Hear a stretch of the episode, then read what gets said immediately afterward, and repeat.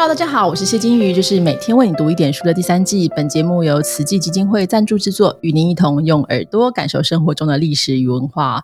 我们这个月呢会谈蛮多关于医学的问题，但是大家知道，在古代的台湾或是古代的中国呢，这有个节日跟医学也会健康也会有点关系，就是端午节。所以在端午节之前，大家我们要吃粽子之前，我们要来了解一下台湾到底在端午节有什么样的风俗。所以我们今天邀请的是这个呃，应该说我们这个镇吉之宝，我们这个节目当中非常重要的一位来宾呢，那同时也是正大海事所的戴宝春戴教授。Hello，老师。啊，金宇好，各位朋友大家好。这个退休的教授能够透过最科技的技术来谈传统习俗，非常高兴。老师是我们的台湾历台湾历史学界这个镇山之宝之外，哈，也是一个重要的宝贵资产。老师，我们知道这个端午节是一个历史很久远的节目哈，那相关的民俗大概就是大家都知道嘛，哈，划龙舟啊，吃粽子啊，立蛋等等。那有一些。应该是以前的先民带来台湾的，也有可能是来台湾之后才衍生的。老师可不可以帮我们分析一下这些民俗有哪些是以前带来的，有哪些是后来变化出来的呢？嗯，端午节当然是可以讲是源自中国大陆这个中华文化的一个节气了，哈。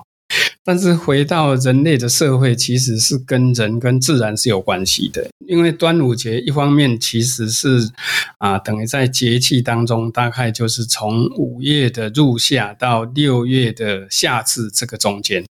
啊，虽然我们端午节算国历节，算古历啦，但是其实事实上是差不多那个时间。那刚好就是季节变化最为激烈的一个时候。所以天气激烈的变化，人的感受会很强，甚至有时候人的身体的生理状况啊，可能会也有一些改变，所以会对这个时间点非常的敏感。久了以后就变成一种习俗。另外一个呢，其实端午节哈，我们可以放在一个等宇宙的元素里面。现在不是在讲命理啊，宇宙因为人是一定要有土地、空气才可以生活。那我们知道水是非常的重要哈，地球百分之七十是水，所以呢，其实端午节那一天哈，就是一个水的节日。嗯，如果我们回头去想想那一天，很多的东西都跟水有关。对啊，比如说那天会拿那个中午的水嘛，哈，午时水洗澡驱邪，是这个跟这个水有关哈。比如说划龙舟，因为端午节这种划龙舟基本上是中国南方的文化，所以跟水也有关系。粽子北部用蒸的，南部用水去煮，也都是水，所以那一天其实是一个水的节日，很多的传说都跟这个有关系，甚至连包括许仙的故事哈都有关。所以呢，如果讲那个最原始的源头，事实上是当然跟中国的南方文化是有关系的哈。那因为台湾当然主要的汉人还是中国大陆过来的，所以也会把这个习俗带到台湾。那台湾的原住民族，如果呃跟汉人接触比较密切的，像平埔人。它也一样是，其实不管哪里了哈，这个平埔族原住都也是要有水嘛哈，所以尤其是平埔族住在比较平原地区哈，它其实它的生活方式也是跟水有关，所以台湾的这个端午节的这个啊风俗哈，其实是有很多元的结合啊，大家很关注的这个划龙舟啊，其实是中国南方的文化，其实东南亚也有啊。我在德国都还看过他们在划龙舟。说东南亚的移民吗？东南亚的人也有。嗯嗯嗯。事实上，它其实就是等于水上的活动。对。南方的。对。非常多，那各种形态都有，各个时间都有。你看那个缅甸的人，他是用脚在划船。哦。所以其实是一个很普遍的跟水有关的这个文化。好，所以这个是我们从。一个源头来讲，那台湾当然现在变变，我们现在讲到端午节啊，就吃粽子啊，就那一天划龙舟。其实划龙舟也不是一定在端午节哦，大致上其实是在夏夏天初期这个阶段。有时候是一段时间内，不是定于那一天。那我们台湾后来因为很多的这种习俗是民间自己形成嘛，那国家力量总是想要运用一下。对，那中国古代的屈原其实也是南方人，是所以他也是在水边生活的人，所以为什么他去投江投江自杀？对，这个其实背后总体是一个水的文化嗯，好，然后又说他很爱国啊，哈，然后就把它弄成端午节啊，哈，然后，然后又甚至把文化也结合啊，什么端午节那诗人大家来写诗，对，哦，所以可以吟诗啊，可以吃粽子啊，在河边看划龙舟。啊，然后又表现出哇民族主义、爱国精神，其实它是一个自然形成的民俗，对，然后渐渐的变成一个国家的力量，把它结合起来，所以也是一种被发明的传统。是啊，所以像我们刚刚谈到说啊，像那宜兰很有名的那个在家礁溪那个那个二龙村那边的划那个龙舟，其实它事实上其实它也不是在端午节，它大概就是在。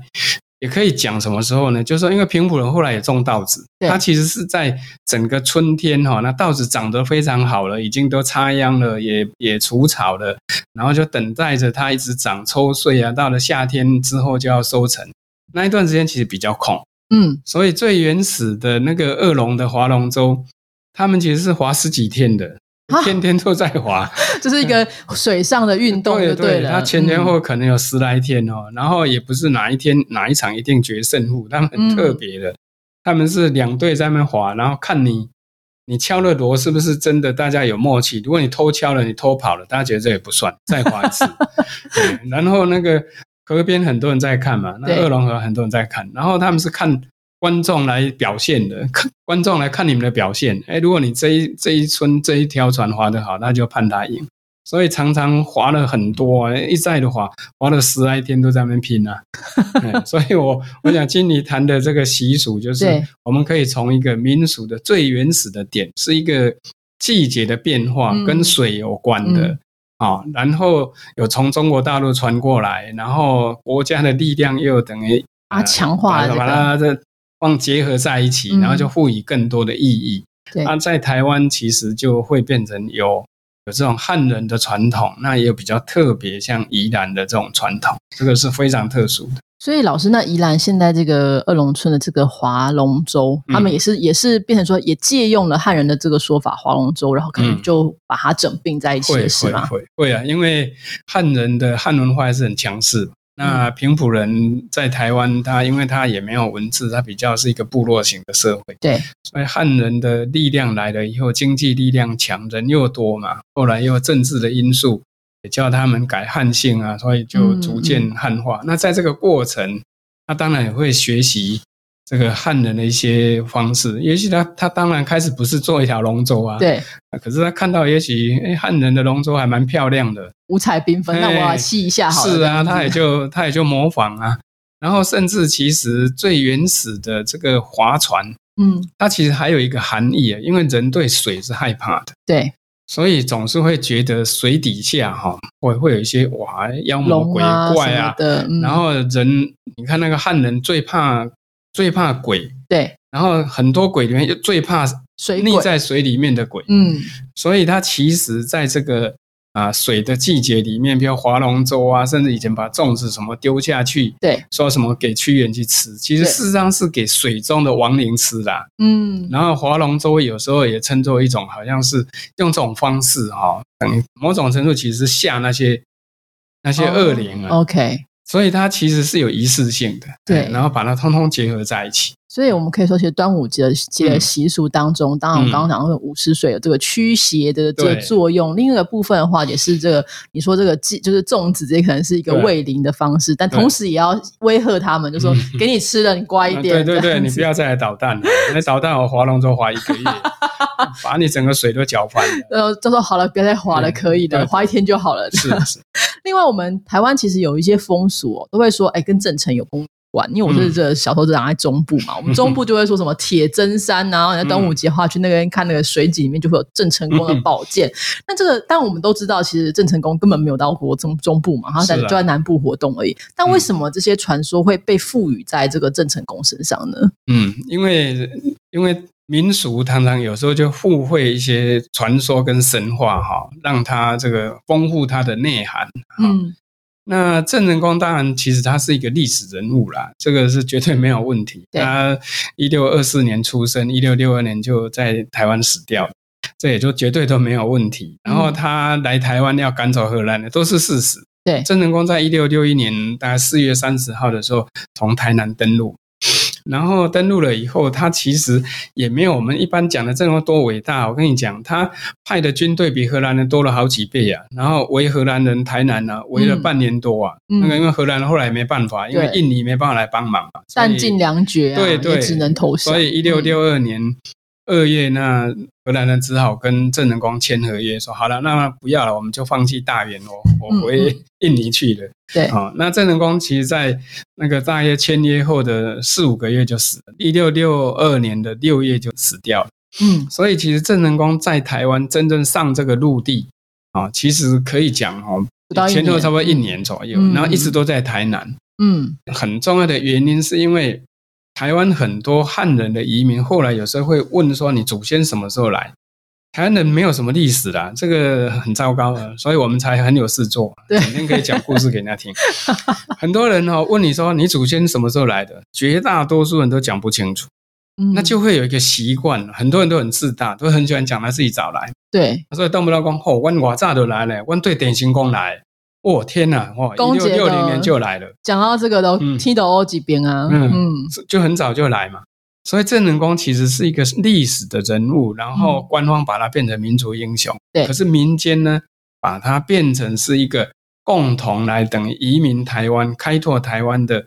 前锋了，嗯，所以郑成功后来变开台圣王嘛，对，那你既然都变成圣王了，当然有 magical power 啊，所以就会很多的神话嘛，所以你看台南还会说，嗯，还讲一个跟端午节吃东西有关的，哦，说他因为登陆后啊围困荷兰人，那也没时间包粽子了，干脆用一些米浆啊去煎一煎呐，所以台南有一种叫做煎腿啦，嗯。就是用那个米浆，然后放点甜的东西或咸的，把它煎成一个扁扁的饼，说聊以充饥了。说阿内买应该贵国里这了哈，这个也是一个一个神话嘛。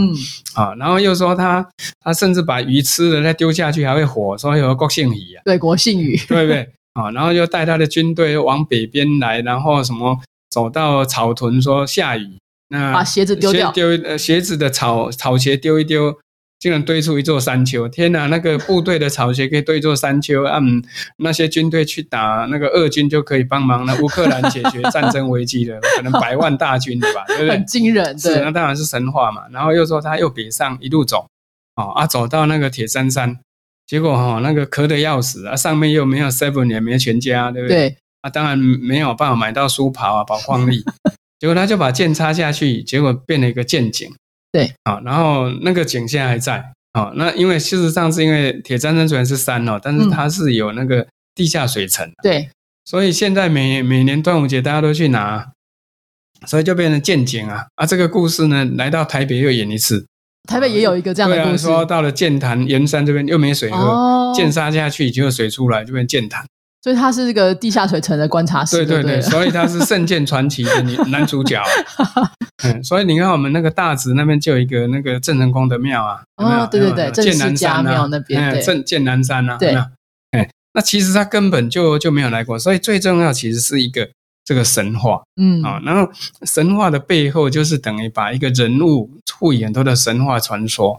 又会把很多的这个季节就结合在一起，当然这个背后也反映了可能台湾以前在某一些季节是会缺水，嗯。所以这个跟这个郑成功有关，但是郑成功被神化了。像你讲到中部那清水那边，还说拜郑成功可以防止洪水，因为反正开台圣王无所不能啊，因为他有 magical power 跟 supernatural power。哦，好厉害！对啊，不然怎么会变成叫开台圣王？嗯嗯。我记得我们小时候还会被老师带去铁证山，然后都去里面，大家在拍到，你看到宝剑吗？我看到宝剑的小朋友会变得很聪明，这样，然后大家都把眼睛瞪得很大，这样，为什么我都看不到？难道我是个笨蛋吗？是。所以你讲到那个。因为因为这里又牵扯到那个其实是一个神话，然后后来真的真的那边人家是挖一个井，然后就把它叫做国姓井。对，那日本现在就很重视了，为什么？因为郑成功的妈妈是日本人啊。哦，田川氏。对啊，所以那个日本人某种程度也把郑成功当民族英雄啊。所以大家就是还蛮幸运的，成为对三代哦，就是所以挖了那一个井，然后就把它叫国姓井，然后从日本时代以来一直到现代。哦，所以现在你看那个真正端午节，台中人真的还跑去接水。我们我们真的会去做，是啊是啊是，对啊，对我们就是这么迷信啊。对啊。那其实今天邀请老师的原因之一，是因为我曾经在老师看到一篇文章里面，老师的文章呢提到实战哦，实战在屏东，因为我有一半屏东血统，我就觉得屏东有做实战这种这么厉害的东西，我怎么都不知道，所以想要问老师这个。呃，风俗你是怎么发现的？那它为什么后来就会消失的？对，这个回到我前面讲的啦。我们讲一种时间点的一个年节哈，你把它想成，譬如说，好，巴西你想要年节就想要嘉年华，对，你想到日本就可能有很多的嘛，盂兰盆节，哎，各种的哈，像德岛跳阿婆舞，全街都在跳。对，其实一个年节的当中，如果我们用我们生活的。Temple 来讲，嗯，就是每天都要生活了哈。过去农业生活哈，然后现在上班五天要休息，教徒要做礼拜，对，一样，它其实是一个 temple。所以呢，我们的生活就是日常，就是 every day，每天要一样，非常 routine 的。对，碰到什么样的一个节庆呢？其实我们在民俗学把它称作乱，嗯，就是那一天都不做平常的事，唱歌跳舞、大吃大喝啊，或是运动比赛。事实上，其实这个实战哈，这种某种程度就是刚好在一个季节的时候呢，它的背后有民俗的意义，其实也有社会冲突的含义。所以我是从那个一九二一年有一个日本人叫片冈岩，他写了一本《台湾风俗志》，因为日本人到台湾哦，他因为台湾本来不是他的嘛，对，所以日本人对台湾的很多的民俗哈，他也有非常好奇，所以已经到一九二零年代，日本统治很久了，他都去调查。可是他的调查有个好处，因为那个时候台湾还是很传统的社会，嗯，所以我就去注意到，哎，他们把这个称作石河战，石头合作的合，就两边英文讲的应当 stone fighting 对，啊，大家互相扔石头，然后他就去。注意到在屏东哈，那个像现在的访寮那边哈，那个水底寮跟北齐尾这两边的人，其实他们其实都是胡老一系的人，在端午节两边就互相扔石头。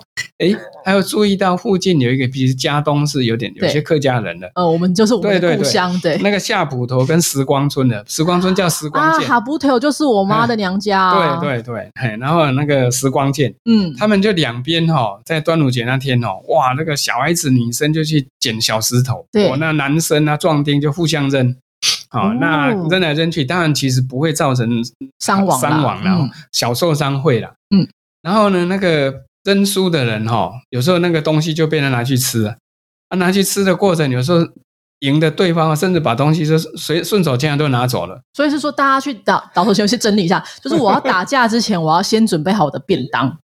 也要准备，都要准备，然后要准备，然后小孩子、女生就去帮忙收集小石头，对，然后男生去丢。打，打完之后呢，那丢赢的人可以跑到对面的村子去把吃的东西拿走，搞不好他包的蚂蚱等候夹一当铁等哦，嘿，然后呢，甚至有些人还顺手牵羊，然后如果打输的人还觉得很没面子啊，因为比如哎他那个手臂被打的流血了，对。吧？不好意思让人家看到，还跑到别庄去先弄一弄再回来，这样。对对哈，这个是是屏东的，然后我后来发现，在嘉义啊，不是这个应该是属于云林北港那边也有，嗯，那边哈是比较倾向于哈，可能是有一些大姓不和，对，有一个许姓的跟那个蔡姓跟杨姓这两边哈就对的，也是在端午节互相扔石头，就是说平常不要打架，我们这时候这时候端午节出来打，对，然后他们又又讲出说哈，这一天如果不这样打哈，不然这扔石头啊，大家拼命运动哈，流露满身大汗哈，这样那一年就不会生病。哦，所以他也会把它当成是一个很激烈的运动，嗯，之后呢，然后人可能就很健康，因为端午节是一个节气的变化，没错，哎，然后台湾的社会本来就有时候有一些村落之间会对抗，有时候姓氏之间不和嘛，所以台湾有很多那个各地方的罗密欧与朱丽叶的版本啊，哎，那什么姓跟不什么姓不通婚呢？所以像在鹿港也是一样，那个施跟许是大姓，嗯，结果那个北投这边的施跟那个牛须头的。许两边也是那一天你会扔石头，好，那连吴期那边有一个姓蔡的跟姓陈的大姓，嗯，他们两边本来就常常互相抗争的哈，这个这个反正龙王不见王嘛，对，然后因为有做生意啊会纠纷嘛，所以那一天你两边就在那边争哈。后来我写的那篇文章，我会注意这个讯息，后来发现好像连金门也有，然后呢，我后来在台北哈。在那个士林跟北投那边也听讲说，他们那边哦会隔着黄冈溪哦，说在那个端午节两边也是互相叫下这样喊，所以这个背后我把它整理起来，其实是一种哈，利用一个习俗做一些脱序的行为，嗯就是民俗学上讲的乱。嗯，好，然后利用那个时节，然后气候变迁，大家激烈运动，哎，又可以避免掉啊这个疾病。所以我们现在 COVID nineteen 如果接近尾声，大家要拼命去运动，哦，来增强体力哈。所以我们端午节的时候在总统府前面给他丢石头，对，我们可以弄成那个沙袋啊什么之类来扔嘛哈。对，或者是呃丢水球，当然有点会制造很多那个气球的的那个，不然的话，其实这个就是一个激烈的运动。那这个当然我们知道，其实也不会严重的伤害。对。可是呢，等到在这个日本在他们调查以后，发现说，哎，常常这样的话，有时候还是会制造一些纠纷。对。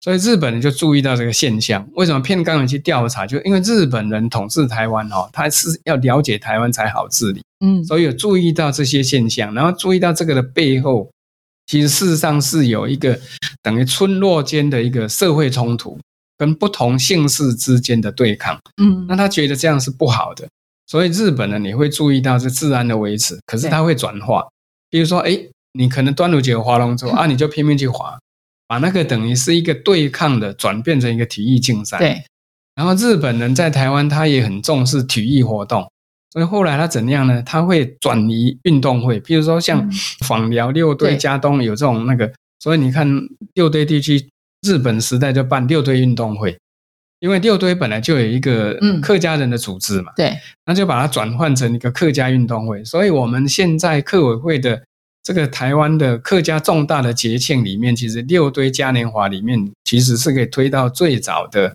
一个武装组织的六堆，到甚至日本在开始办六堆的运动会，这样一路延续下来。嗯嘿。而且我们在屏东一直传统就说啊，我们这客家人很很会打棒球，嗯嗯嗯，是啊，其实棒球也也是很好的运动啊，是它也是。等于互相对抗嘛。对哎，啊，透过这个方式去转化，就不要那么暴力，因为真的打一打，搞不好真的不小心会还是会出事这是样。是是，哎，所以这真的是非常有趣哦！我当初在看老师这个实战这篇文章，其实也蛮早的，但是老师那时候只有提到屏东，但没想到最后发现全台湾都有这个其实再补一句话，其实后来我去看日本的民俗，嗯，其实日本也有，哦，日本也有日本在福岛那边也有，就比较北边的福岛也有，味精，嗯，哎，那边也有。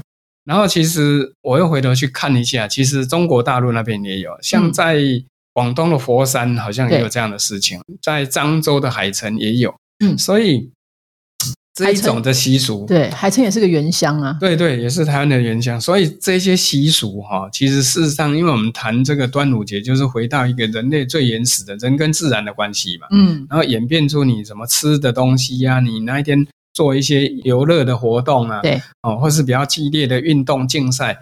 其实我们从台湾的端午节，或是去看别的地方，其实有很多是类似。嗯，嗯，这个等于是人类文化的基本的元素啦。是，就是哎人类在这个节气的时候，哎我们会觉得我们好好做一点什么事来来来排解一下你这个压力。可能你在这过去的这前上半年，也许你耕作啊什么，觉得压力很大你需要抒发一下这个时候。那所以端午节其实在这个时间点就会有有各种的活动，然后来帮你抒发这个压力，让你可以想平稳的过这下半年。对啊，哦不然的话，你那个粽子吃那么多，对不对？那一定至少不去两边对的，不马上就回去就胖三公斤。是啊，也可以去爬山，也要去各种运动，甚至就是不划龙船，你也可以去划独木舟啊、玩 SUP 啊，什么都可都。OK，嗯因为那一天其实真的也是水的日子。嗯，老师，其实，在您您的研究，还有您的呃前阵子有出了一本书，是这个小的台湾史当中，哦其实讨论到非常多关于这种民俗的，或者是这种大家在大历史的脉络下比较不会注意到的小人物。嗯老师为什么会关心到这？